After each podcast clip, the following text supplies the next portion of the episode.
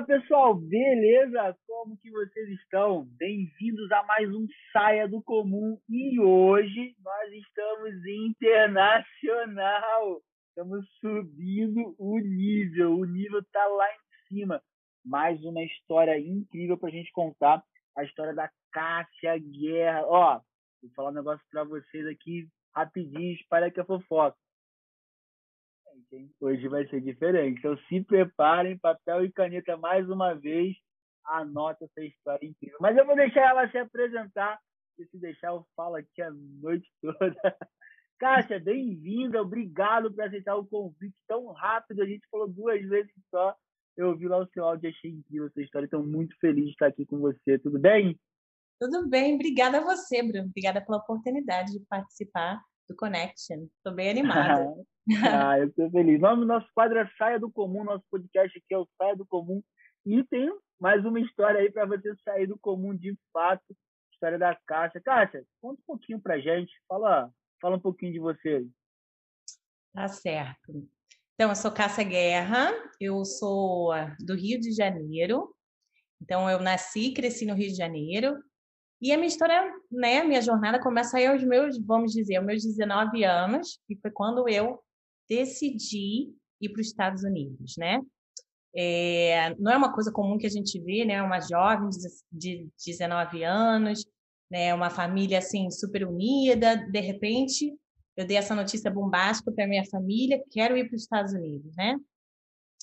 E aí começou a minha jornada, né? O do porquê que eu decidi ir para os Estados Unidos, né? E fui para um país que não falava a língua, falava zero inglês, não conhecia ninguém, apenas uma família, né? Fiquei na casa dessa família e por seis meses e começou aí a minha experiência de vida, né? Porque quando a gente sai da casa dos pais é quando a gente vê realmente, né? É, o momento chegou para a gente tomar decisão, né? Para a gente ver é, que tipo de pessoa a gente quer ser, porque ninguém está olhando a gente, né? Agora é, a gente está num país onde a gente não sabe qual é onde tem o perigo, né? Como funcionam as coisas, como é que são os hábitos culturais. Então a gente observa mais, analisa mais, pensa e pondera mais, né? Então foi realmente assim a época que eu tive que ver ali aonde eu queria chegar, que tipo de pessoa eu queria ser, né? E dali só foi mais para frente, né? Conheci meu marido, casamos. Com 19 é... anos você saiu e já casou não, com ele? Não, não, eu não? conheci ele lá, mas assim, é, a gente noivou em quatro meses que eu estava lá, foi bem rápido. E eu voltei para o Brasil, fiquei alguns meses, né, preparando as coisas para o casamento, voltei para os Estados Unidos para ficar um pouquinho com ele, foi nessas indas e vindas, e aí em um ano eu casei, né, casei com 21, tinha acabado de fazer 21, casei, e voltei para os Estados Unidos, porque ele morava lá, casei com um brasileiro. Uhum. Né? Uhum. Nos Estados Unidos com brasileiro, legal, né? É, assim, não, não, não, não, não tive a sorte de, de, de conseguir um green card de primeira. meus pais falaram assim, ó, tudo menos americano, por favor. Eu falei, não, ok. Né? Aí eu conheci meu marido, incrível, e e as coisas aconteceram. E ali ele já, ele já morava ali um tempo, fazia faculdade, então eu casei no Brasil e fui direto para os Estados Unidos, né?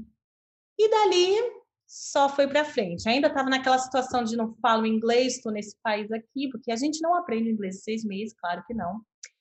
E entrei numa faculdade, a maneira como tudo ocorreu, assim, foi realmente uma assim, uma surpresa até para mim e uma benção, com certeza. E a gente se mudou muito. A gente foi para lugares completamente diferentes nos Estados Unidos, tivemos nossas duas filhas lá. Resolvemos tomar a decisão difícil de voltar para o Brasil. Voltamos em seis meses. A gente falou: não é aqui que eu quero estar. Tá. Mas gente... vocês casaram? Desculpa te interromper. Não, vocês casaram e, e, e, tiveram duas filhas e decidiram voltar. Quanto tempo isso do casamento, as filhas e, e decidir voltar mais ou menos? Quanto tempo? A gente é, a gente casou em 2012 uhum. e eu tive minha primeira filha. Eu estava na faculdade quando eu tive ela. Então ela, ela nasceu em 2015 Tipo, ela nasceu, duas semanas depois eu tive que voltar para a faculdade para fazer minhas classes de tese e tal. Então, assim, foi, foi uma experiência e tal. E aí, é, meu marido estava terminando a faculdade e aí ele conseguiu um emprego em outro estado dos Estados Unidos. Então, tipo, eu tive Legal. correr é, com a faculdade, com o bebezinho, assim, nos mudamos. E eu tive outra, assim. Depois de cinco meses, eu, tive, né, eu engravidei. Caraca! É, e aí, quando essa minha a segunda filha fez quatro meses, a gente decidiu voltar para o Brasil. Mas por quê? É, por quê? Porque assim, meu marido estava sete anos nos Estados Unidos, eu estava há seis. E ele, na verdade, tinha morado lá com 17 anos também. Então, assim, a vida dele inteira, assim, de adulto, né, de trabalho, de mercado de trabalho, ele criou, né, nos Estados Unidos. Ele só teve essa experiência nos Estados Unidos. E a gente queria ter uma experiência no Brasil, né? A gente tinha família, apesar de eu ter levado meus pais para morar, hoje eles moram nos Estados Unidos. Eu levei eles para morar lá, levei minha irmã, basicamente está todo mundo lá, né? E a família dele também. Mas a gente, assim, tinha saudade, né, da, daquela convivência que é diferente para o brasileiro, né? Aquela uhum. convivência com tio, primo, de, de almoço de domingo. E a gente queria ter essa experiência, né? Trazer um pouco dessa experiência para nossas filhas. Então a gente resolveu voltar. Porque estava na época que o Trump tinha entrado, estava muito assim certo. A gente voltou.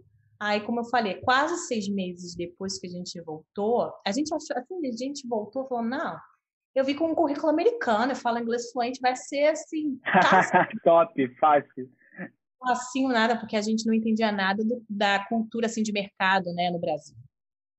Completamente diferente. Quando eu saí do Brasil, eu tinha 19. Eu, eu já tinha trabalhado no Brasil, mas né, eu era uma garota, né? E o meu marido tinha 17.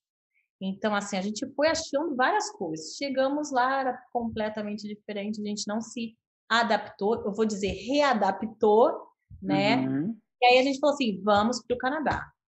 Assim, do nada. Tipo, o Canadá, né? Nem eu nunca pensei para o Canadá, mas né, vamos para o Canadá. Mas, caralho, por que o Canadá? Você, você, vocês acordam um dia e vamos é... Não, é, é, foi assim na nossa vida. A gente falou, vamos para o Havaí. A gente foi para o Havaí. Vamos para Georgia. A gente foi para Georgia. Pensei para cima. E viemos em um ano depois, a gente chegou aqui no Canadá. Então, estamos aqui há dois anos no Canadá, recente. Então, você, você chegou então no Canadá aí mais ou menos 2019? É. Caramba, é. então vamos, deixa, deixa, deixa, deixa eu entender. É, é muito história. Não, deixa eu entender, deixa eu entender. Então você foi para os Estados Unidos, casou, 19 anos, decidiu ir embora de casa, pô, mas porque queria ter viver uma experiência. Casou, teve duas filhas, mudou de estado, quero voltar para o Brasil. Que se lasque, quero ter essa experiência. O é. que, que faltou na sua visão nessa volta para o Brasil? Faltou, você falou experiência, mas faltou também ter contatos. O que, que você acha desse? Porque você teve um, um como é que eu vou te dizer? Você tinha já o seu network, tinha o seu convívio nos Estados Unidos, mesmo mudando de Estado, né? Eu creio que a comunidade brasileira deve ser bem unida aí, eu acredito, né? Não, não tenho certeza. Mas você veio para o Brasil, o que, que faltou além da experiência do mercado? Porque você tem experiência do mercado americano. É, faltou contato? O que, que faltou na sua visão para voltar para o Brasil e ficar tranquilo? Ou também, desculpa a pergunta longa, é, é questão cultural que vocês não se acostumaram mais? Então, há vários fatores. Na verdade, eu estudei antropologia, né, na Universidade é, de Brigham Young, no estado de Utah, né? E a minha tese, na verdade, foi exatamente sobre isso, o processo de, de adaptação cultural, que é chamado de aculturação, dos imigrantes. Né? Então, existe um processo que todo imigrante passa quando ele se encontra numa nova cultura, né? E foi exatamente eu estudei os mexicanos, né? Porque o mexicano é, é, é o grupo é, de imigrantes maior dos Estados Unidos. Então, resolvi estudá-los para saber como que esse processo ocorria, né? E eu cheguei à conclusão de que nossos valores, né, eles não mudam. O que muda são nossos hábitos. Então, eu cheguei 19 anos nos Estados Unidos, meu marido novo também, né? Os nossos valores nunca mudaram. Então, aquela coisa de é, mais, é, mais calor humano, né? É, mais família, né? Da gente sempre se apoiar um nos outros, a gente se apoia muito na família, a gente precisa de suporte da família, né? Existe mais na cultura latina. E a gente, depois de anos nos Estados Unidos, a gente nunca mudou esses valores. O que mudou foi os hábitos, né? Os hábitos mudaram. E porque para você se adaptar, para você ter sucesso na adaptação, você precisa realmente adaptar os hábitos. Senão as coisas não vão se encaixar, né? E aí a gente, depois de muitos anos, né, é, já com, como você falou, com o network, né, meu marido conhece muitas pessoas, é, grandes empresários, né, nos Estados Unidos, ele sempre teve esse contato, ele trabalhou em grandes empresas, fez estágio em grandes empresas, né, é, a gente, né, nessa, nessa época que a gente tomou essa decisão, a gente estava no estado da Georgia, né, uhum. longe da família, né, a gente tinha muitos conhecidos no estado que a gente ficou mais, que foi Utah, né, muitos conhecidos, muitos amigos e família também, e a gente estava ali sozinho na Georgia, né? o que, que a gente pensou? É, a gente quer esse contato mais, esse contato mais caloroso para as nossas filhas, né? A gente super. É, eu sou super apegada à cultura americana, hoje em dia, que eu posso Entendi. dizer. Sou super apegada. Mas falta algo, sempre faltou algo, né? Que é os nossos valores e a gente não se encontra. Porque, assim, o mercado nos Estados Unidos, ele é muito prático. Ele é muito assim, é, é isso e ponto. Então, assim, as pessoas são super profissionais no ambiente é, de trabalho, né? Não existe uhum. aquela coisa, você faz contato, faz amizade, mas assim, no seu trabalho, você faz, você vai no seu trabalho, você faz o seu trabalho. Fora dele é outra coisa, né? Não existe essa mistura, não existe esse esse super envolvimento que a gente vê no mercado de trabalho no Brasil, né? Você tem que Entendi. super colar ali no chefe, no supervisor para conseguir é, promoções e coisas do tipo. Nos Estados Unidos é você é, é resultado. Bom, é, você é bom, me dá o resultado, não importa quem você é, ou se você é meu amigo, ou se eu te desconheço, né? Logicamente, assim, isso que eu falo, essa minha fala é em geral, né? Lógico que você vai ter as, as empresas menores, pode ser que seja um pouco diferente, né? E o, network nos Estados Unidos funciona assim: você tem que distribuir currículo você tem que fazer um ter um perfil no LinkedIn super bom e você tem que ter conexões. Então, por exemplo, você na faculdade nos Estados Unidos é completamente diferente da faculdade no Brasil. Aquele é o momento dos quatro anos de faculdade é o momento de você fazer network. É basicamente isso.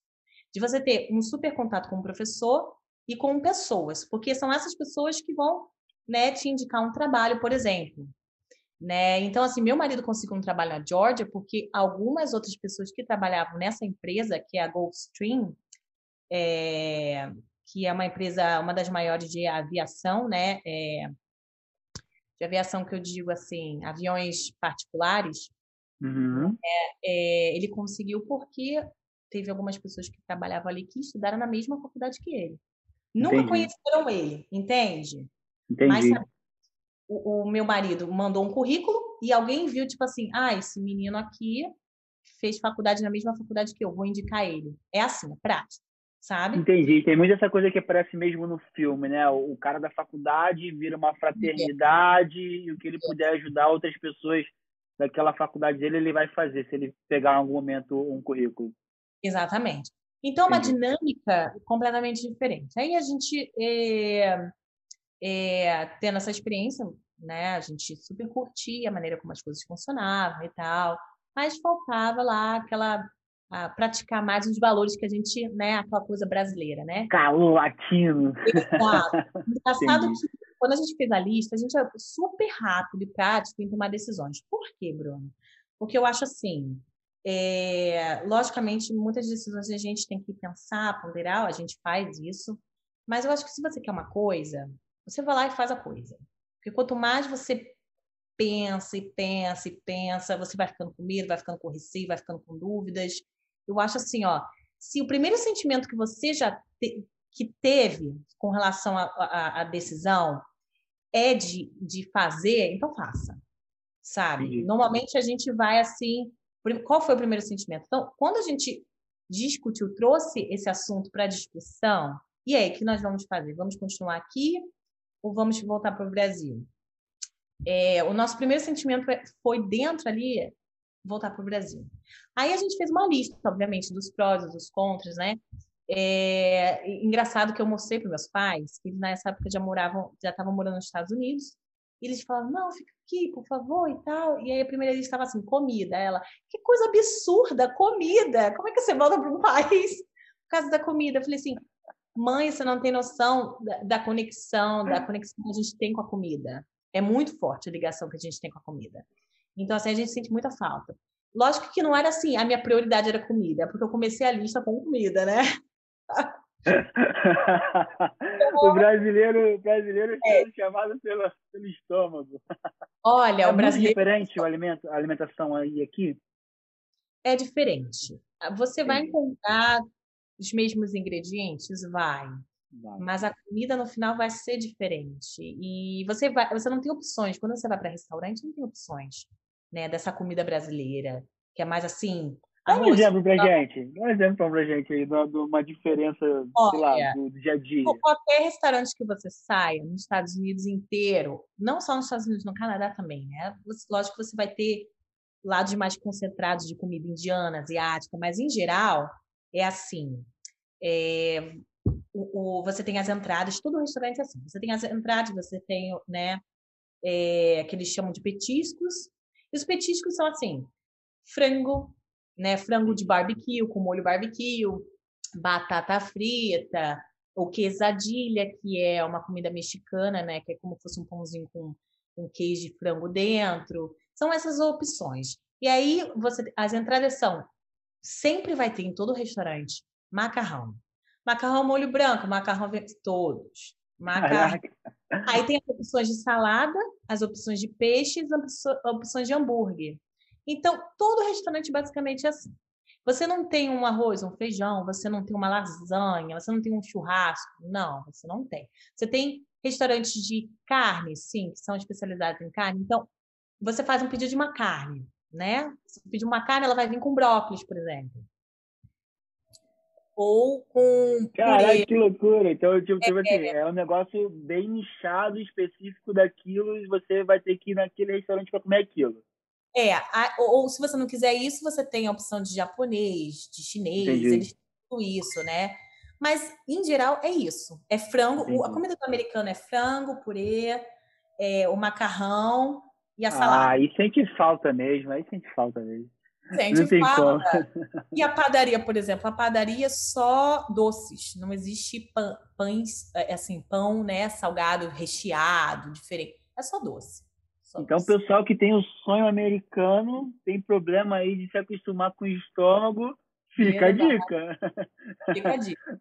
A não ser que for para a Flórida. Flórida é um, um Brasil, né? Verdade. Você já, já você ficou lá um tempo, visitou?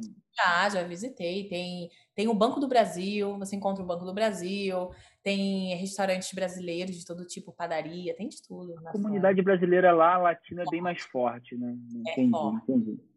Então, então, essas então... pesaram, né? Aí entendi. a gente resolveu voltar.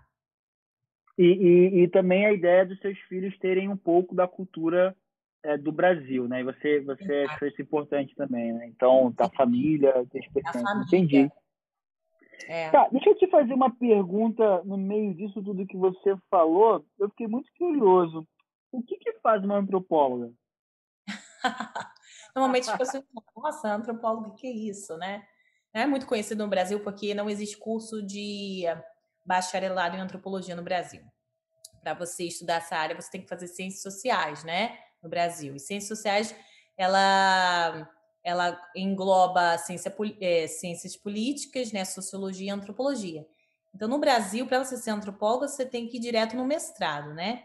Então, as pessoas não conhecem muito, mas antropologia é o estudo da, do comportamento e da, da cultura. Então, por exemplo, é, quem estuda cultura, hábitos culturais, valores, né, é o antropólogo.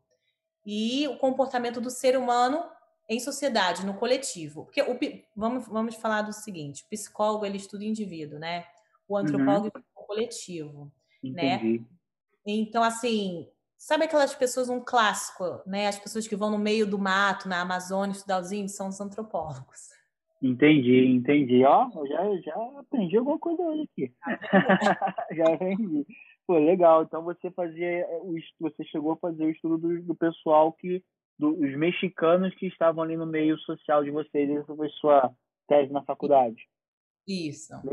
Legal, legal. E aí vocês voltaram para o Brasil, cheguei aqui no Brasil tal, fiquei um tempinho, não me adaptei no trabalho, né? N coisa que a gente já falou aqui. Mas qual foi a decisão? Pum, vamos voltar, não para os Estados Unidos, vamos voltar para o Canadá. Então, é, depois de muitos anos, muitas pessoas vieram a mim me dizer que eu era muito assim, é, que elas ficaram surpresas com a minha atitude assim, desde os 19 anos, né? Porque eu sempre ousei e eu nunca me vi como uma pessoa ousada. E depois de anos eu fui descobrir que o segredo da vida é ser ousado, não é ser espertinho, não é ser assim, sabe, malandro, é ser ousado. Gente, o que é ser ousado no meu conceito? É você é, se desafiar. Então, lá a menina de 19 anos, ela se desafiou, porque eu falava zero inglês, zero. Eu já estava tremendo na base de pegar um avião, porque eu só tinha pego o avião uma vez na minha vida, que foi para Curitiba. Caraca. É, pegando o avião, segundo avião da minha vida, direto para um outro país que não falava a língua. Que loucura! É, bem loucura ousado, mesmo. Ousado, ousado mesmo. Ousado, né? E eu sempre fui uma pessoa tímida, sempre. E sou ainda uma pessoa tímida, na verdade. Mas eu sempre me desafiei. Por quê? Quando, é aquilo que eu falei, quando você quer, você tem que fazer. Então, eu cheguei no momento que eu falei assim, agora é a hora. Eu preciso aprender inglês, eu sabia que eu não ia aprender inglês no Brasil. Porque é completamente diferente aprender inglês no Brasil, leva anos e é diferente. E eu falei assim, eu preciso de, eu queria experiência cultural, já que eu já estudava, né, curtia antropologia, fazer ciências sociais, curti essa área e vou, né, a, a aproveitar aprender inglês. E lá eu tive que me virar numa, numa cultura que eu não conhecia, num país que eu não conhecia ninguém com uma língua que não falava. Você tem que ousar. O imigrante, todo imigrante tem que ousar, senão ele não tem sucesso. Entende? Você não precisa do inglês fluente para ter sucesso quando você migra, né? Você precisa ser ousado. Você pode entrar numa faculdade sem é, sem inglês fluente, você pode conseguir um baita de um emprego sem inglês fluente, você só precisa usar. E, na verdade, isso aconteceu comigo. Consegui um emprego sem poder, na verdade, ter aquele emprego, mas consegui porque fui ousada né? Mesmo Aonde esse emprego? Não, então, a dinâmica no, nos Estados Unidos é um pouco diferente. Da, quando você estuda, faz faculdade, você normalmente só faz uhum. faculdade. Você vê nos filmes, a galera trabalha onde? No restaurante da faculdade, né, na biblioteca, é bem assim. É desse jeito mesmo. É porque eles focam na. Essa é a época do estudo, então eles focam no estudo, né? Então, assim, eu uh, eu tava lá na faculdade, meu inglês era péssimo. Eu entrei porque eu sabia fazer prova. Eu era boa em fazer prova, mas o inglês era uhum. péssimo. E aí, a, o, assim, a, o emprego que o pessoal mais, que era mais concorrido, era na biblioteca. Por quê? Que você podia ficar no computador fazendo os trabalhos da escola, as coisas. Era mais concorrido. Né? E era no Information Desk, que era o, o o escritório de informação. A galera vinha, perguntava as coisas dos livros, da biblioteca, para usar os equipamentos ali onde eu, onde eu trabalhava. E você precisava de alguns é, que eles chamam de requirements, né? Que, é, que são alguns requisitos, né? Que era ter algumas classes lá que precisava. Eu não tinha nenhuma daquelas classes. Eram várias classes que precisava, eu não tinha. Mas, não sei, a mulher me chamou pelo meu currículo e aí eu conversei com ela. Eu acho assim, quando você vai pegar um emprego, você quer um emprego, você tem que se reinventar, sabe? Não é você fingir, não é você mentir, é você se reinventar. Você vai lá, você vai mostrar para a pessoa que por mais que você não tenha aquelas qualificações que eles pedem, você é capaz. Então você reinventa. E ali na minha conversa, eu mostrei para ela que tipo assim, olha, eu não tenho essas classes não, mas olha só o quanto conhecimento que eu tenho. Isso e aquilo, ela não nem me deu um emprego. Sem Legal. inglês direito. Legal. É. Então assim, é, quando, assim, quando eu voltei para o Brasil, voltando à, sua pergunta, é, quando a gente voltou para o Brasil, meu marido foi trabalhar, né? É, né ele, ele conseguiu um emprego primeiro na Johnson Johnson, então ele ficou super animado, né? E depois ele, ele pegou o emprego onde ele queria, que foi na Embraer, né? Que era na área Legal. dele de aviação, né? Então, choveu gente falando para ele assim: caraca, agora você é o cara, você trabalha na Embraer. Isso é o maior empregaço. Empregaço é aquele que paga muito bem também, né? Mas Embraer não paga bem. Mas a gente foi lá com coragem, né? Falei, então tá, né? Esse, esse, salário aí, mas era todo mundo, todo mundo ao nosso Entendi. redor. Você é o cara. Porque no Brasil eles valorizam isso. Eles valorizam o, o nome da empresa. Que tipo de empresa você tá? Né? O cara pode estar ganhando 3 mil por mês com uma família completa, mas ele está naquela empresa, ele é o cara, né? E isso foi um pouco estranho pra gente. Foi, um, foi meio assim estranho, porque nos Estados Unidos não tem essa coisa, assim, não é bem Entendi. assim. E aí ele entrou, ele se deparou com o mercado de trabalho completamente diferente. Primeiro ele falou assim, Cássia, eu odeio a burocracia brasileira, não consigo trabalhar. a Elu falou a mesma coisa no podcast dela. Exato. Ele falou, não consigo fazer as coisas porque tem muita burocracia. E ele fazia parte de um time, né? E esse time era assim, você precisava colar ali naquele cara, colar aqui naquela mulher, para poder conseguir fazer o seu trabalho. E era fofoca ali, fofoca aqui. O americano não faz fofoca, vou logo te dizer. Ele não faz fofoca. Entendi. Não do, do, nível que a gente faz. Muito menos na, no, no, no, no ambiente de trabalho. Ele nunca a vai gente, dizer. A gente aqui é craque fofoca. Muito, muito. Então, ele foi, né, recebendo essas coisas. Era fofoca, era o chefe dele fazendo pressão para ficar falando de mulher né? Ele é casado, mas assim, ele falou, Cássia, todos os homens. Porque meu marido só andava com mulher do trabalho. Na Embraer tem uhum. muitas mulheres que trabalham lá. Ele só andava com mulher. E eu fiquei assim, como assim você só anda com mulher? Você só fala de mulher, a gente só fala de mulheres. Eu já fiquei meio assim, o que, que é isso? Ele, aí ele falou assim para mim, acredite em mim, você vai preferir que eu ande com mulheres, né? Porque os caras só falavam sacanagem. Eu falei, aí eu achei estranho, porque nos Estados Unidos a gente, né? Não é uma coisa normal. Você fala sacanagem. Os americanos falam sacanagem, com certeza, mas eles vão assim, no bar, com um amigo que eles de infância vão lá Intimidade, e falam. Intimidade, né? Exato. No trabalho, jamais. Jamais. Por quê? Porque pode ser que eles chamam aqui de. Eu não sei como que fala em português. Pode ser assédio sexual. Você falar de uma outra Tipo assim, Entendi. assim, nossa, é gata, né? Aquela coisa assim. É assédio sexual na hora. É, eu, eu, trabalhei durante aí 12 anos numa multinacional, né? Grande, uh, vou falar o nome aqui, a HP, e realmente, né? O, o, duas coisas que você falou que a cultura do americano é muito forte, né? O compliance, né? E aí isso envolve qualquer coisa, qualquer área, não importa. E o capable inventory, né? Que é, que é sempre estar tá se, se reinventando. E o compliance ele, ele era muito difícil das pessoas aqui no Brasil entender. Toda hora vinha alguém de fora para explicar, querer implementar aquela cultura. Estava em todas as coisas, né? E, e fato, eu, eu mesmo, né? Tô falando que 12 anos lá e muita coisa eu venho entender agora, né? Que eu estou tendo um, um, convívio diário aí com o Márcio, que está aí, né? Hoje, no, aí não, né? Está no Utah, né? Nos Estados Unidos e a gente acaba falando um pouco mais de compliance para aplicar, ter na nossa, na nossa empresa algumas coisas. E compliance envolve tudo isso, né?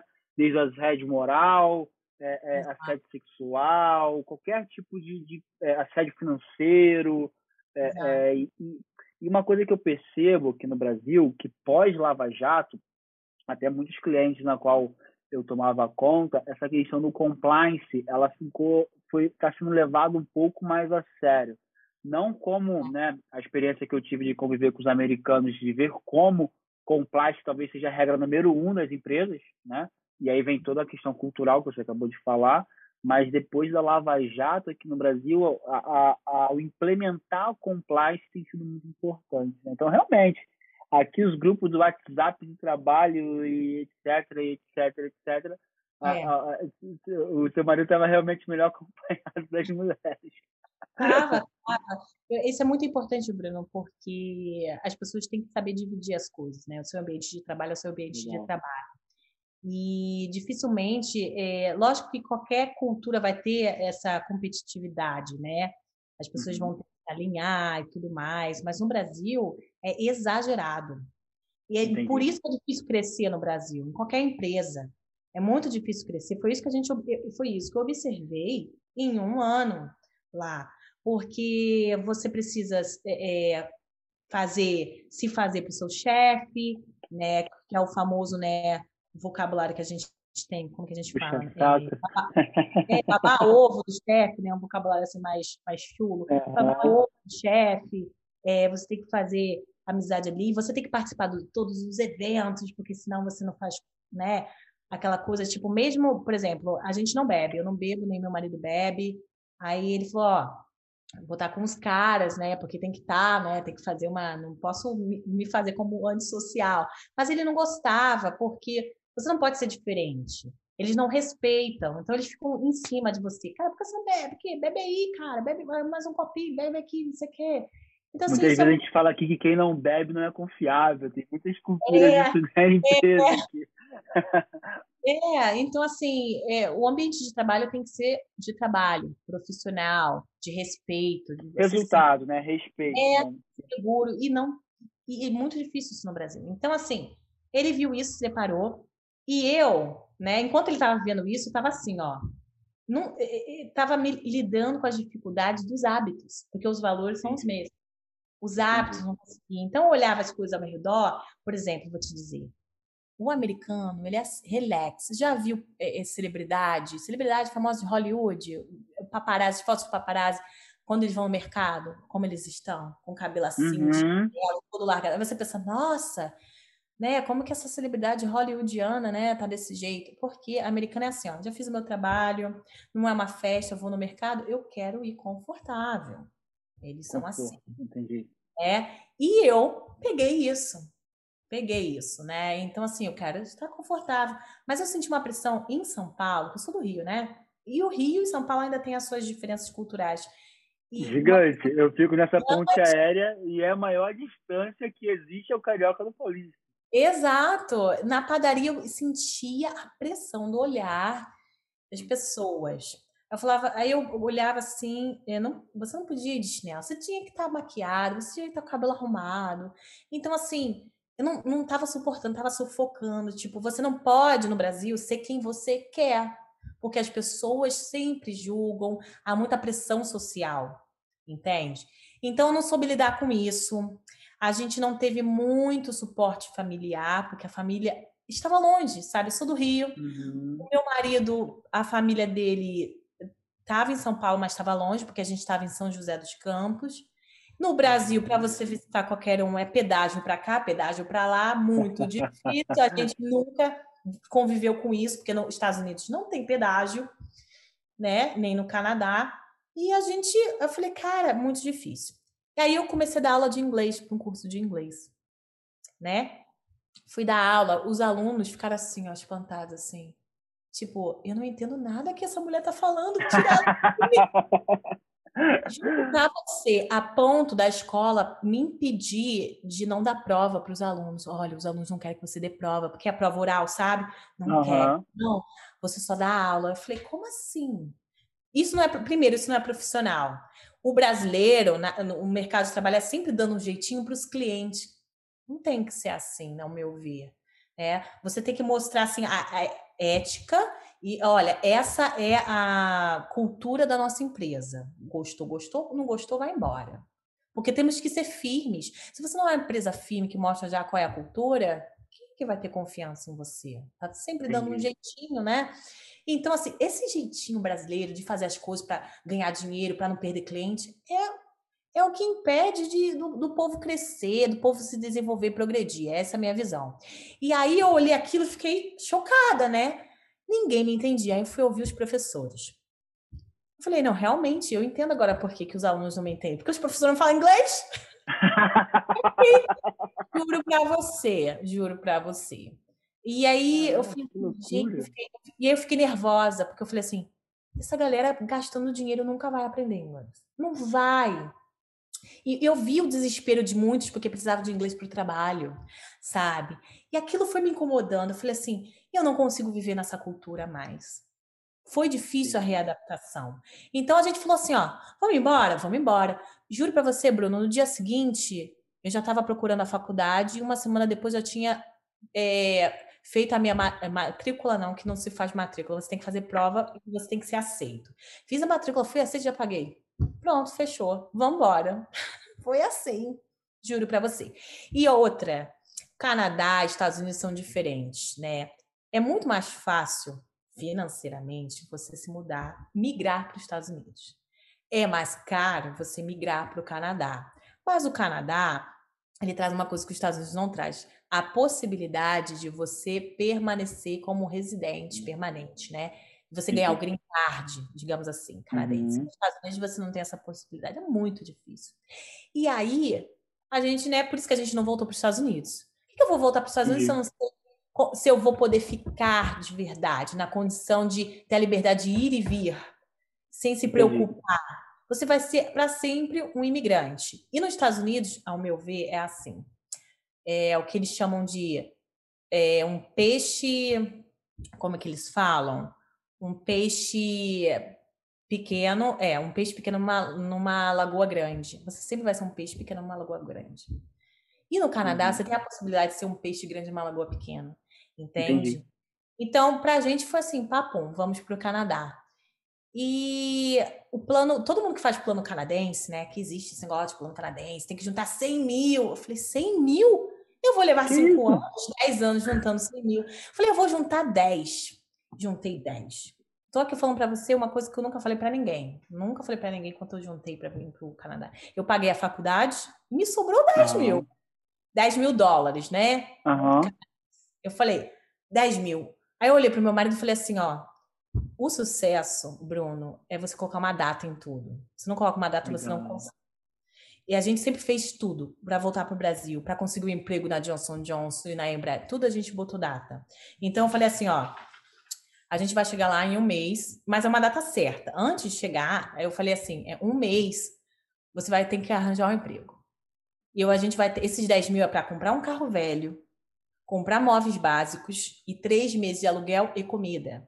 Foi certinho. Falei, se 10 você mil dólares canadenses é para fazer isso tudo? Dá para fazer isso tudo. Ah, aqui não compra nem o carro velho. Não compra nem a geladeira, né? Não, é. E aí eu falei para ele assim, mas era arriscado, ainda assim. Eu falei assim, se você não conseguir um emprego em, de, em um mês, a gente tá ferrado. Falei, né? Aí beleza. A gente chegou lá, a gente ficou eh, quase um mês na casa de, um, de uma, uma família de um amigos. Outra coisa importante, para imigrar, você sempre migre Imigre não, que não existe essa palavra, né? Ou, ou existe. Você tem que imigrar para um lugar que você conhece pelo menos uma pessoa.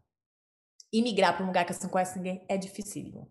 Pelo menos uma pessoa. Então a gente veio para um lugar que a gente conhecia pelo menos uma pessoa. Ficamos na casa deles é, por quase um mês, né? Enquanto meu marido procurava emprego. Eu falei, tá na hora de sair. Aí minha amiga falou assim: Mas, cara, você vai gastar o seu dinheiro, né? Como que vai ser se não arranjar um emprego ainda? Eu falei assim, só vai arranjar emprego quando sair da casa dos outros. Passo de fé, seja ousado. Mas eu tô falando essas coisas para você, eu não ficava falando. É, é no boa, meu. Boa. É, é, o teu jeito de agir, é né? Jeito. Vou agir assim. Legal. Exato. Então foi. A gente alugou um apartamento, uma casa, né? E ele conseguiu na mesma semana um emprego. Que eu falei para ele assim, ó, bota aí data, até dia 24 de julho. Ele conseguiu dia, é, dois dias antes, 22 de julho. Entende? Juro para você. E assim foram as coisas. Aí eu falei assim: a gente precisa conseguir a, o green card canadense é, depois de seis meses aqui. Aí ele falou: não, não, não espera muito. Ele falou: não espere muito. Aí eu conversei com uma consultora de imigração. Quando eu falei isso para ela, ela riu na minha cara, Bruno. Ela falou: quanto tempo você está aqui? Eu falei: cinco meses. Ela riu. Falei, minha filha, você acabou de chegar, senta aí. Não vai conseguir. É, porque os brasileiros vêm para cá, leva três anos, aquela coisa. Eu falei assim, uhum. a gente já conhece de mercado, porque o mercado canadense é bem parecido com o mercado americano. Uhum, a gente uhum. conhece de mercado, é, é, de trabalho, a gente fala inglês fluente, não tem para quê. Falei, juro para você, seis meses depois a gente aplicou para o Green Card. E é, demora um processo, né? Em um ano e meio a gente pegou o nosso green card. Pegou o green card. Mas, mas aí, beleza, vocês pegaram o green card, aquela aliviada, mas tem porém nisso aí. Você chegou no final de 2019, dezembro de 2019, não sei quando que começou a pandemia aí no Canadá de fato. Aqui no Brasil começou no, em março de 2020, né, que fechou tudo. Como que faz? Conhecendo só um casal, só um... Já chegaram no meio da pandemia. É. Então, foi, o que foi bem difícil, porque como que vai se conectar com as pessoas? Como que vai conhecer um as pessoas? emprego, conectar, whatever, né? Um, tudo isso no meio da pandemia. Como é que foi essa experiência? Maluca também, né? É, foi. E, e eu falo que ainda foi uma benção. Nossa Senhor. Sério? Se a gente tivesse esperado mais seis meses no Brasil, a gente estaria passando a pandemia no Brasil. No Brasil. E aí, te falar que terrível. O Canadá, ele fechou as fronteiras para o mundo todo. Ele vai abrir agora em setembro, depois de dois anos, quase. Então, ninguém no mundo entra ou saía do Canadá. Ninguém entra Não, só o, cana... só o, canadense e o, os que têm green card, né? E uhum. os pais de canadense. Se você é nascido no Brasil, mas já é canadense, seus pais podem vir, mas você tem que preencher vários formulários. Fora isso, ninguém entra. Né? Eles estavam assim, selecionando alguns estudante, uma coisa assim, não entrava. Então, e o assim, índice da pandemia foi muito alto? Não sei se você acompanha no Brasil, mas a gente já passou aí no então, meio milhão de mortes. Né? Eu acompanhei no Brasil todo, vou te dizer por quê. É, é no Brasil todo não, no mundo todo. Porque, como eu falei, né, como você mesmo falou, foi difícil, né, fazer amizade, os lugares estavam fechados, eu com duas crianças trancada, é, meu marido já né, já estava um tempo no trabalho, estava é, ali trabalhando, né, tranquilamente, já conhecia as pessoas e tudo mais. Ele ia para o trabalho, voltava para casa. Eu, é, eu, porque a gente veio para cá, eu fazendo faculdade, foi a maneira mais rápida Entendi. que a gente encontrou, né, de vir. Então, parou faculdade, parou tudo, não estava trabalhando, né, não dava para trabalhar. Eu estava em casa com duas crianças. Eu, aí veio a pandemia. Então, é, eu desenvolvi um nível de ansiedade grande é, e eu ficava, juro para você, eu olhava todos os dias, a cada hora, cinco jornais do mundo. Eu acompanhava o Jornal da China, Caramba. da França, Jornal da, é, Britânico, Jornal Americano, Jornal Brasileiro. Não sei, não sei. É, acompanhava o tempo todo, o tempo todo, o nível de ansiedade. Porque assim, aí foi uma coisa louca. Eu não estava conseguindo ajudar minhas filhas, elas não estavam dormindo direito, porque eu estava o tempo todo ansiosa, agitada, né? Eu ficava, vai acabar o mundo, vai acabar o mundo, várias coisas. Acho que todo mundo pensou isso um pouco, né? É, não, é, todo mundo, todo mundo sofreu, né? Todo mundo ainda, ainda está sofrendo. E aí eu, eu arranjei uma ajuda, né? Eu não tenho assim eu parei para pensar, tipo, não pode ter preconceito, preciso de uma ajuda, procurei uma psicóloga. Aí eu já até curti ela, porque na segunda vez que ela conversou comigo, ela falou assim: você. Foi quando ela me deu o diagnóstico, né? Você sofre de ansiedade intelectual. Aí eu falei. Aí eu dei uma risada e falei assim: Poxa, você. não é tão ruim, é uma ansiedade intelectual. Ela, é uma ansiedade informativa. Eu, eu capto muita informação. Sempre fui assim. Eu gosto de saber né, uhum. antropóloga, né, quer saber como antropóloga, tudo, né? Como tudo funciona, sociedades, né, tal. E veio a pandemia, eu tava checando, né? Quais são as previsões daqui a cinco anos, daqui a dez anos, na China, né? Europa, o que, que vai acontecer? Economia, geopolítica, eu já tava assim. E eu falei assim, não pode, não posso ficar assim. Então eu transformei essa ansiedade em energia. Eu falei assim, em vez de ficar checando informação e tentando fazer previsões, né, geopolíticas e tal, eu falei assim, eu vou produzir. Eu acho que o ser humano ele é feito para produzir. A gente só tem sucesso. Sucesso é muito relativo, porque sucesso para você pode ser diferente para mim. Sim. Mas o é, a gente, o ser humano tem que produzir. Produzir sempre. Nossa lei é trabalhar. Se a gente não trabalha, a gente fica mentalmente é, desequilibrado, digamos assim, né? Nossa saúde mental é destruída se a gente não trabalha. A gente tem que trabalhar. Depois do Éden, a palavra é trabalhar, né? É, e, e, e, o, é... e essa é a lei, essa é a verdade. Nosso corpo, né, é, estruturalmente, estrutur, é, estruturalmente falando, fisicamente falando, ele é feito para trabalhar. Sempre foi assim na história do mundo, né? E hoje a gente vive numa sociedade assim que nunca está satisfeita. As pessoas mudam muito de emprego, mudam muito de, de tudo o tempo todo, né? Isso eh, causou causa uma certa é, um certo conflito entre as pessoas, né? As pessoas começam a ser mais ansiosas, mais depressivas, porque elas nunca estão satisfeitas. Por isso que sempre se apega ao trabalho. Trabalho, não importa o seu trabalho, não importa. É um trabalho humilde, é pedreiro, é um trabalho Porque ficar parado é um problema para a saúde mental. Legal, e bela dica. Então, é, então assim, é, eu comecei a produzir e eu acho que a gente tem que produzir coisas boas, sabe? Não me importa uhum. se é um trabalho humilde, tem que produzir, tem que dar, é, dar de volta né, para o mundo, né? A gente recebe tanto do mundo. Servir, né? Servir exato, sempre, né? exato. Né? Então, assim, foi quando eu falei assim, vou voltar para a faculdade, vou fazer faculdade online. Aí comecei. Aí recebi né, uma ideia, uma inspiração, vou criar um projeto social. Criei um projeto social onde a gente atende quase 2.500 famílias, né? Caramba! No Brasil. O que, que fazem? A gente traduz no materiais... Brasil ainda? É, para o Brasil.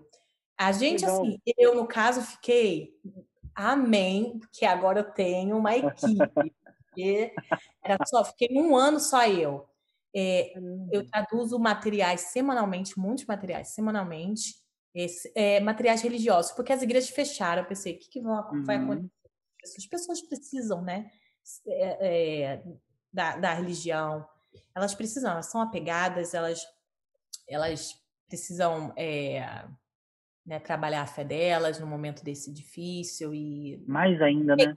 Se apegar a algo. E elas têm as crenças delas. Então eu falei assim, o que vai acontecer? Então a gente nos Estados Unidos tem muitos materiais e a gente, é, eu falei assim, eu não sei fazer desenhos, atividades para criança.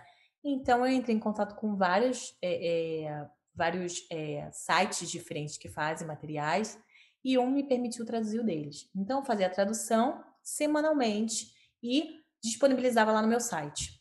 Né? E cresceu, fui crescendo, que hoje gente de Portugal usa, Itália. Ah, é, Qual é o nome do projeto?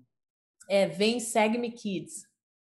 Vem Segue Me Kids. Tem algum arroba ou é só o site? Como é que? Vem Segue Me Kids.com. Vem Segue Me Kids.com. Vou deixar aqui no vídeo pro pessoal ah. e no, na descrição também, pro pessoal ir lá e dar uma olhada. Cara, que legal! E tomou uma proporção gigante.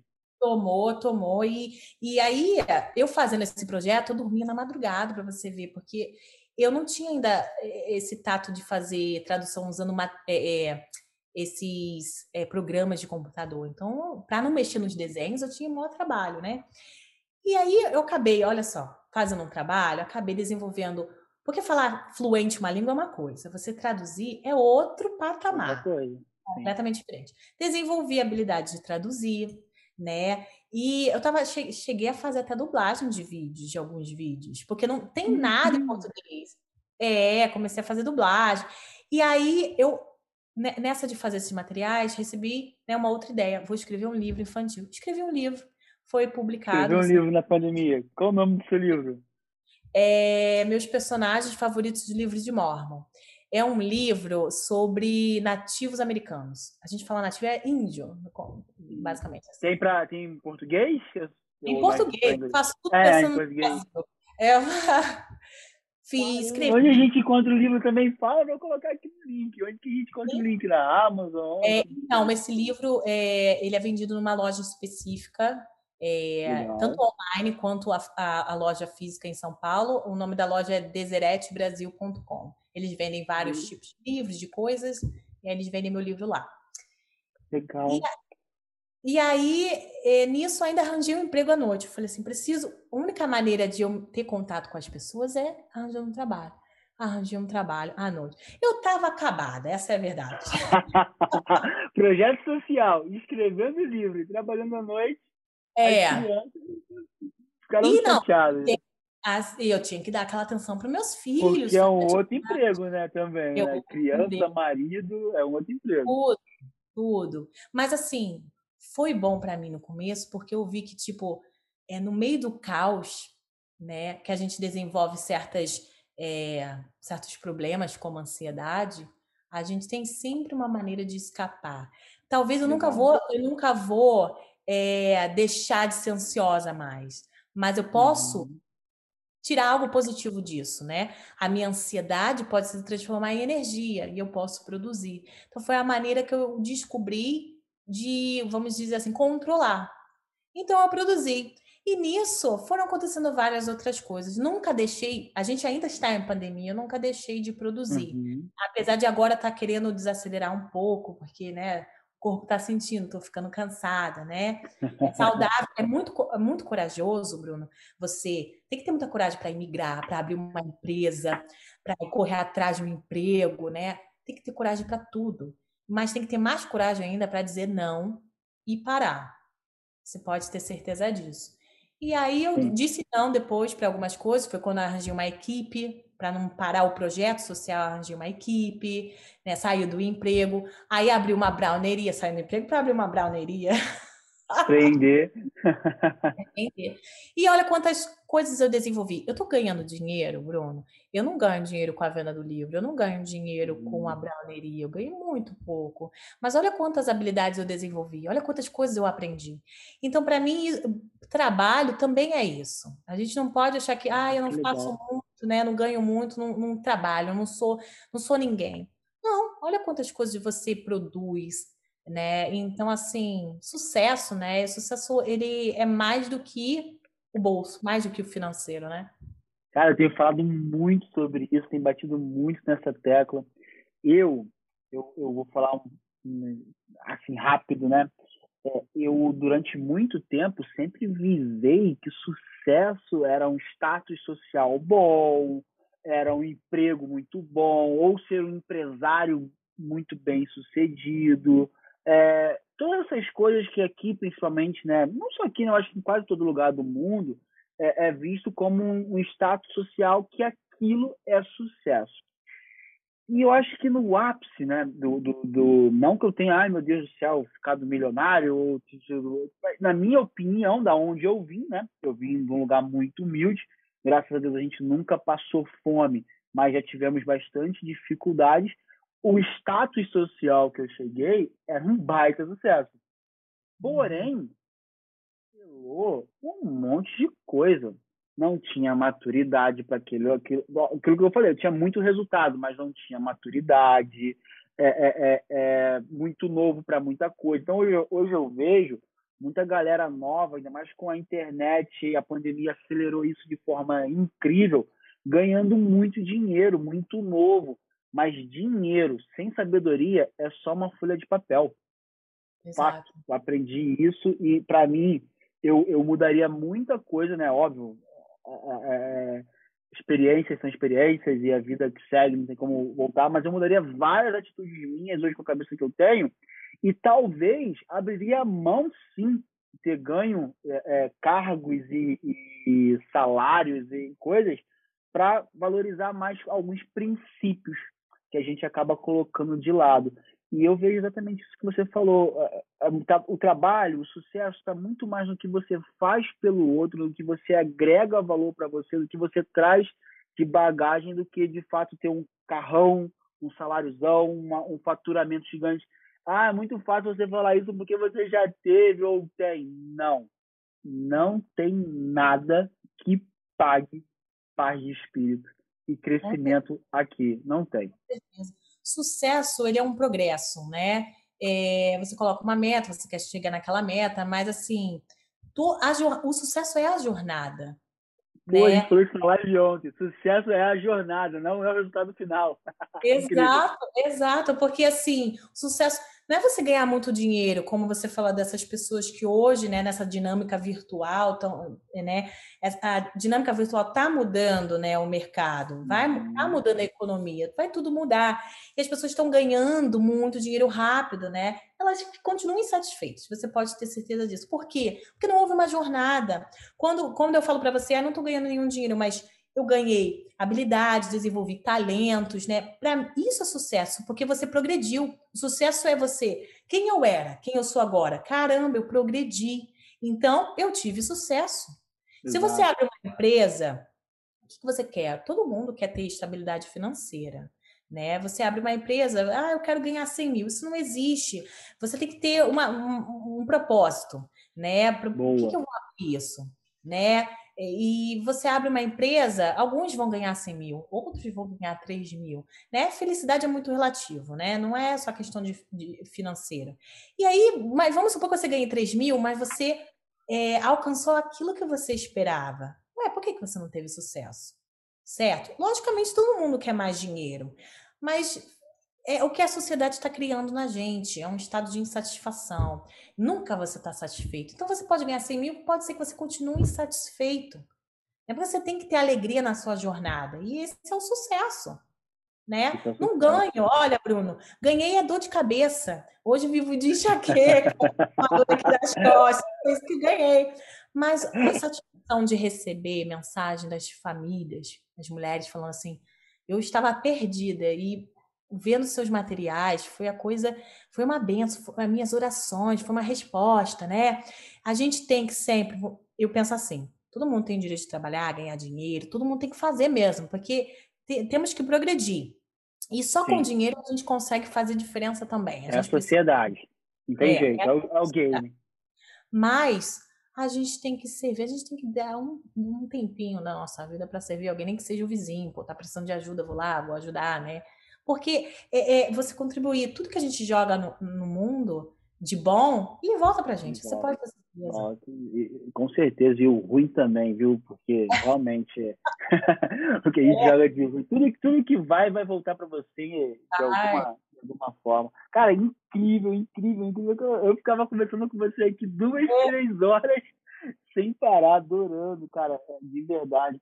É esse tipo de, de, de podcasts que a gente quer gravar, o sai do comum é isso, são pessoas que estão fazendo a, a, diferença na sociedade, mas talvez elas não tenham ali a, as grandes mídias mostrando e tudo mais. E o que eu gosto desse quadro é porque todas as pessoas que vêm dar o feedback, elas falam que se sentem muito próximas dos entrevistados, sabe? Não é aquela coisa, estou entrevistando um cara super que a realidade dele é muito longe da nossa, cara, a realidade é muito próxima da nossa. Eu estou muito feliz, cara. Eu adoro, adoro esse cara aqui. É a coisa que eu mais gosto de fazer no E eu, é, é, eu edito com uma felicidade total. A gente fazer duas perguntas para a gente encerrar e, e, e, de novo, te agradecer. É, é, a primeira pergunta. A gente falou, deixou de falar alguma coisa que você gostaria de ter falado? Tem algo que você, poxa, queria muito falar isso aqui? Olha, eu acho que, que né, foi uma, uma excelente conversa sobre muitos assuntos, né, mas todos eles levam à mesma ideia, né, de que né, é, a gente precisa definitivamente ser ousado, a gente não Boa. pode ter, sendo você tímido ou não, você achando que você é ninguém, você lá mora na, na favela ou você mora num bairro chique, a gente precisa ser. Né? É só assim que a gente tem as chances, as oportunidades. As oportunidades faz a gente, mas que o mundo não nos dê as oportunidades, a gente pode fazer elas. E então, assim, esse, né? Ousado e sucesso, ele realmente ele é a nossa jornada. Mas eu, eu, o que eu incluiria com certeza é nisso tudo é que durante toda essa minha jornada, pelo menos, é, fez uma grande diferença as pessoas na minha vida. A gente não conquista nada, a gente não adquire nada sem a ajuda das pessoas. Eu falo isso de uma maneira de experiência própria e como, não vou dizer antropóloga, porque eu ainda não tenho título de antropóloga, né? porque você precisa ter mestrado, mas como uma pessoa que estudou antropologia, né? Que é tudo na sociedade, a maneira como você pensa, a maneira como você se veste, a gente é influenciado diariamente. A gente acha assim, não, mas esse pensamento é meu eu sou autêntico, eu sou isso, eu sou aquilo. Você é constantemente influenciado pela sociedade que você vive. Você não pensa nada sozinho. E aí eu gosto de pegar né, essa, essa, esse fato e colocar na vida do, da seguinte maneira. É, às vezes você tem uma ideia, ou às vezes você tem um sonho, tudo, né? As pessoas elas são cruciais para que essas coisas na sua vida aconteçam. Eu fui estudar inglês né, eu queria muito estudar inglês. Primeiro, as pessoas é, me deram muito apoio, né? E as pessoas viam em mim algo assim. Eu, eu cresci na, na, minha juventude, eu cresci com pessoas falando assim: nossa, a gente está sempre te observando, a gente te vê como um exemplo, né? E por causa disso, Bruno, eu sempre tive medo de fazer besteira. Sempre. De fazer uma coisa assim, alguém vai ver, vai contar para minha mãe, essa pessoa vai ficar decepcionada comigo. Sempre. Vão ficar decepcionados comigo se eu fizer alguma besteira, né? Jovem sabe como é que é, né? Gosta de beber, gosta de fazer, né, as, as coisas enfim, né? Que jovem faz. Enfim, né? Jovens são jovens. É, e eu ficava assim, não. Somos não um pouco inconsequentes quando jovens, né? Somos, somos. E eu ficava com medo, porque eu ia decepcionar aquelas pessoas que sempre me falavam: a gente te observa, você é um exemplo para a juventude. Eu ficava assim, gente, agora. Olha o peso da responsabilidade, né? Quando eu fui para os Estados Unidos, não tinha ninguém me olhando. Eu podia Entendi. fazer várias coisas. E minha mãe não estava me olhando, meu pai não estava me olhando. Eu falei, 19 aninhos. 19 aninhos, exato. Eu falei assim, ou eu vou para cá, que agora que são elas, faço o que eu quiser, tô livre, né? Ou eu vou para cá. E foi na hora que eu tive que tomar uma decisão desde cedo, desde cedo. Então a gente precisa das pessoas. Precisamos de bons exemplos ao nosso redor. Precisamos. Pode ser um tio, porque pai e mãe nessas horas não funciona. Por quê? Porque é aquela velha história, né?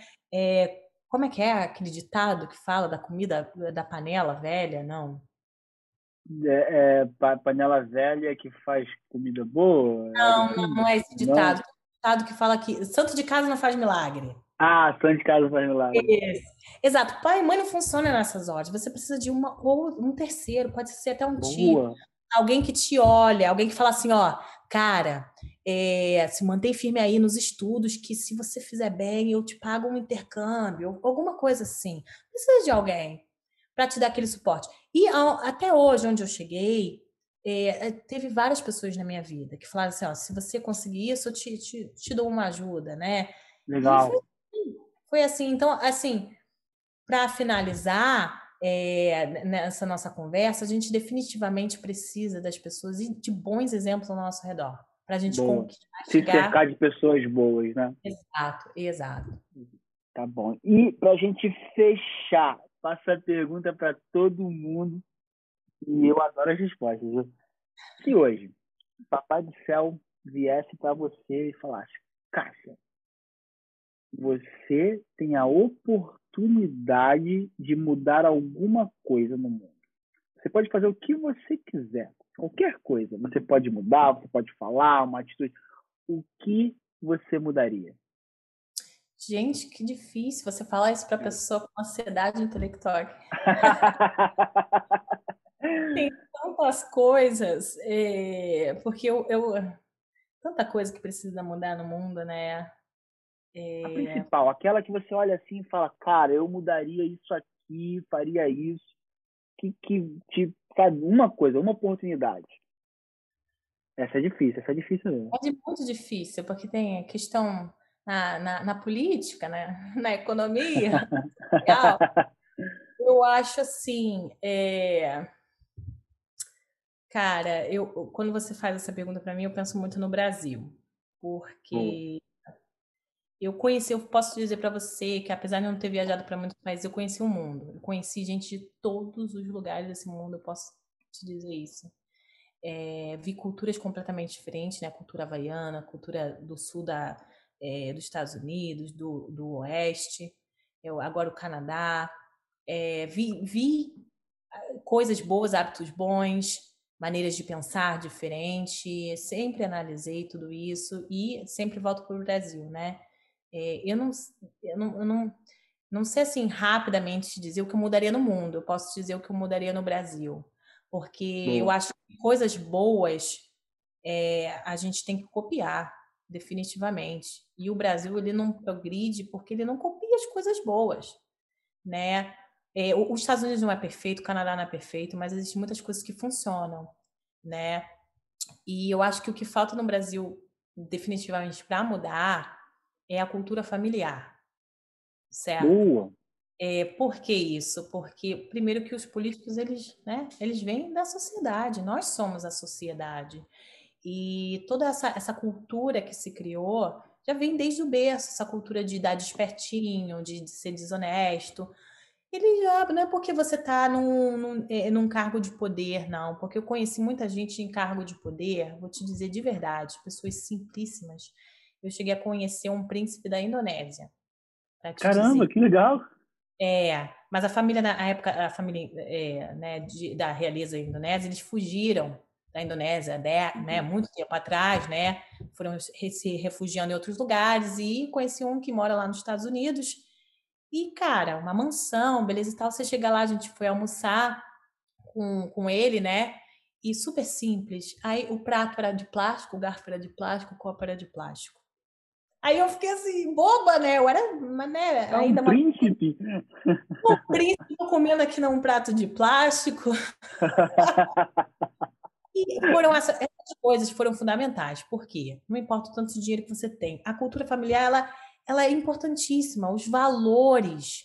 O cara, olha, o cara é um, da realeza, né? Hoje não existe na Indonésia mais família real, mas ainda existe assim essa um pouco da conexão, enfim, né?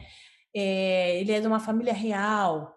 Ele tem e ele era milionário ainda, tinha uma empresa, né? Milionário. E olha uhum. só a simplicidade, né? Olha como faz diferença. Da onde veio isso? Cultura familiar, você pode ter certeza. Né? Então, muitos estão ganhando muito dinheiro, criando empresas, fazendo tanta coisa, mas, tipo, no Brasil, não vai adiantar isso se você. E no mundo também, não vai adiantar nada você ganhar tanto dinheiro se você não manter valores e princípios. Né? Então, com certeza, essa cultura familiar que está se criando no Brasil de, é, de deixar como tá, a juventude, ah, o jovem é jovem, deixa ele fazer o que ele quiser, o homem, ah, o homem é assim, ele trai. Toda essa ideia cultural que existe no Brasil precisa mudar para que a, a sociedade mude e assim a gente tenha progresso a gente seja um povo mais honesto. E no mundo todo também existem culturas que são um pouco mais honestas. Você pode ter certeza Legal. disso. E no Brasil está faltando isso, isso, né? Então. Não, eu, falta, falta mesmo. E eu, eu, eu de verdade, pô, sua colocação ótima. Eu, eu tenho aprendido muito e absorvo. Eu acho que uma das qualidades que eu tenho é de ser ensinável, né? Eu gosto de, de, de aprender. E é muito verdade isso que você falou. A gente passa por um choque ali cultural desde muito novo, que no relacionamento o homem pode tudo. E eu vou me incluir nisso, cara. Eu, eu pô, já fui muito tóxico em diversas vezes, em várias situações. E eu tenho aprendido tanto. Eu acho que esses últimos seis meses, cara, tem sido uma escola que eu talvez não, não tenha aprendido na minha vida inteira. E está muito ligado com o que você falou, propósito. Às vezes a gente fica ali 10 anos batendo cabeça em algo e não evolui o que a gente evolui em seis meses porque a gente não está alinhado com o nosso propósito. É. Né? Então, acho que quando a gente está alinhado com o nosso propósito, o, o, nosso crescimento como pessoa, e eu acho que isso para mim hoje é sucesso, crescer como pessoa, o dinheiro vai ser consequência, se, é, é, tudo o restante vai ser consequência, mas evoluir como pessoa, hoje esse é, é, é o, meu, o meu sucesso. Então, cara, que legal, gostei, gostei muito dessa. Eu, eu anotei aqui, porque é diferente, você não explicou bem, muito bem. Quando você falou é, é, cultura familiar, eu, caramba, o que, que ela vai falar com isso? mas você explicou muito bem, eu entendi, eu entendi. Muito bom, muito bom. Cássia, sem palavras para te agradecer. A gente ficou aqui mais de uma hora conversando, eu nem senti a hora passar. Incrível. Como que o pessoal te acha na rede social? Eu tô no Instagram, né, que é cassiareis.g, né? Pode me achar no Instagram. Eu tenho Facebook, mas eu raramente uso o Facebook. E o resto é só o, as plataformas é, do, da, é, do meu projeto, né? Você pode encontrar no Instagram, tem um website, né? Que é o vemsegme.com e o meu livro está no, no site do deseretbrasil.com também. Caraca, legal. Olha, obrigado. Prazer inenarrável. Eu vou agora ficar te perturbando, porque eu gostei muito de você. Manda um abraço pro seu, pro seu marido, família com certeza incrível. E parabéns. De fato, você tem a cara do nosso quadro aqui, que é o Saia do Comum, e adoro contar essas histórias, e muito obrigado mesmo, viu? Pessoal, Obrigada. Nada, que isso. Pessoal, muito obrigado você que chegou até aqui no final. Segue a gente, eu esqueço de falar para seguir. O Márcio vai me matar, o Thiago vai me matar. Gente, segue a gente aqui, ativa o sininho. Nosso objetivo no mês de agosto é bater mil inscritos, tá? aí faltando inscrito pra caramba. Mas nós vamos bater. E queria agradecer os nossos patrocinadores, que agora a gente está chique, nós temos patrocinadores nesse canal, que é a Memo, dá uma roupa pro seu marido aqui no Brasil, usa a roupa da Nemo. Ele vai gostar. A choperia que fica lá em Bangu e o espaço de festas IS. Igor, obrigado por nos ajudado muito a manter o canal, tá bom? Cássia, obrigado, um abraço para vocês Obrigada aí no Canadá. O dia que eu for no Canadá, eu vou visitar você aí, viu? É, Obrigada.